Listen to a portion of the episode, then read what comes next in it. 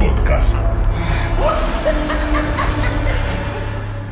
Fascinación por los malos de la película.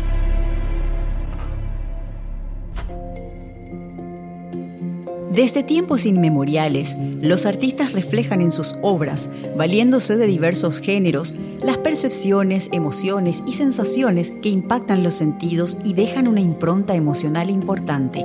La maldad, la crueldad, la falta de empatía no están exentas de ser representadas desde la pintura, obras literarias y por supuesto, lo que en este podcast se quiere analizar, los audiovisuales. Documentales, películas y series que exploran la maldad humana atrapan a todo tipo de espectadores en diversas plataformas hoy existentes, lo cual da que pensar, pues esta fascinación no se daría si las situaciones se vivenciaran de cerca en la vida real. Es más, causaría probablemente repudio, repulsión y rechazo. Entonces, ¿por qué atraen tanto los malos de la película?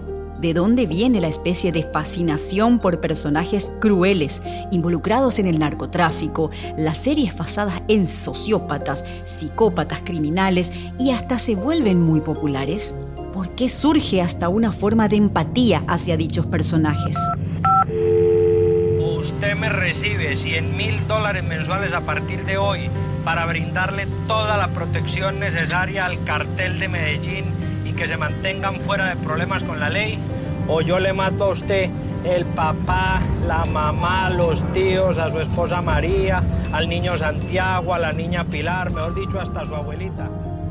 En ese contexto, el psicópata aparece relacionado continuamente como un claro ejemplo del mal, dice la psicóloga y máster en psicología clínica y psicoterapia Patricia de Santisteban Pérez, en una investigación sobre la psicología delincuencial. Pero, ¿qué es la psicopatía?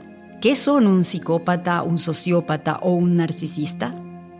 Eduardo Bieber, máster en psicopatología forense, enfatiza. La principal diferencia entre un psicópata y un sociópata es que el primero ya nace así y el segundo se hace en el transcurso de su vida. Además, continúa Bieber, el primero puede llegar a ser encantador a nivel social, lograr posicionarse en espacios de poder y prestigio elevados, tener éxito, en tanto que el segundo puede llegar a ser totalmente antisocial y hasta tener conductas criminales que le lleven al encierro y al fracaso. Estos ambos son narcisistas, sin embargo, un narcisista no necesariamente es psicópata o sociópata.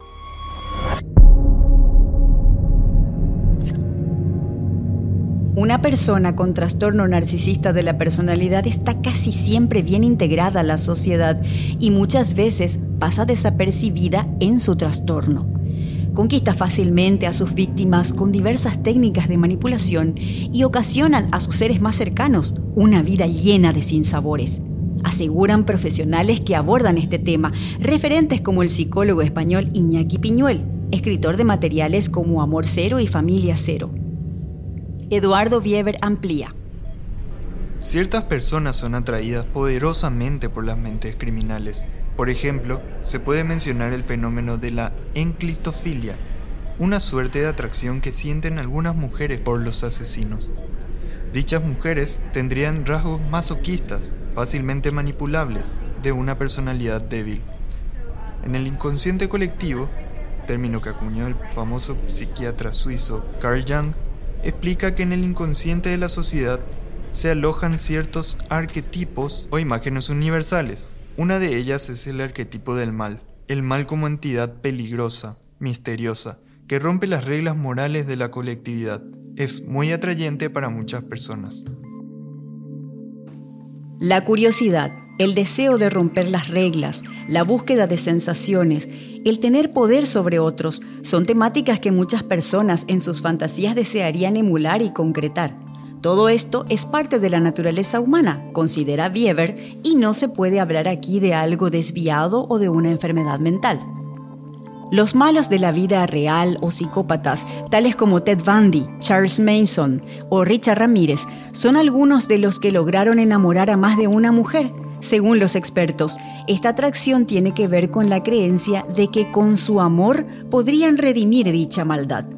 En pantalla chica y grande, estos seres con personalidad trastornada en general son también caracterizados por guionistas e interpretados por actores en sus patrones de desprecio y violación de los derechos de los otros y así conquistan grandes masas de seguidores.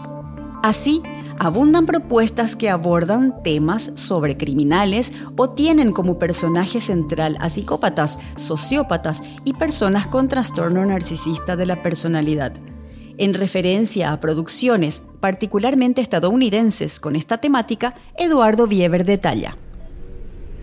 La fascinación hacia las producciones con carga de violencia no es una moda de ahora, existió siempre.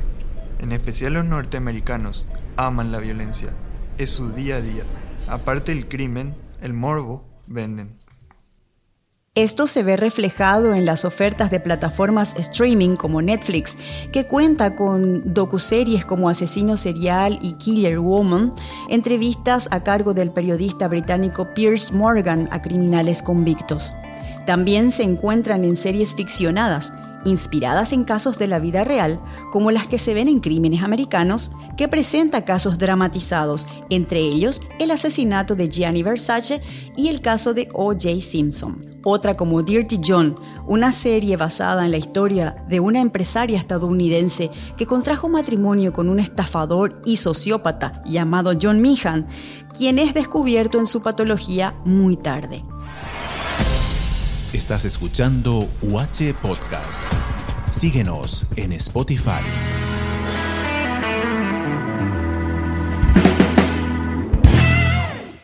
Además, se pueden encontrar perturbadoras series de ficción como You, que presenta la historia de un gerente bibliotecario aparentemente inofensivo, de gran inteligencia y apariencia atractiva, quien resulta ser mortalmente peligroso, especialmente con sus potenciales parejas y el entorno de estas. Te ayudaré a conseguir la vida que te mereces. Creo que me gusta en serio. No soy un veremos, yo soy el correcto. ¿Cuál es la manera exacta de deshacerse de un cuerpo? Son cosas que uno hace por amor.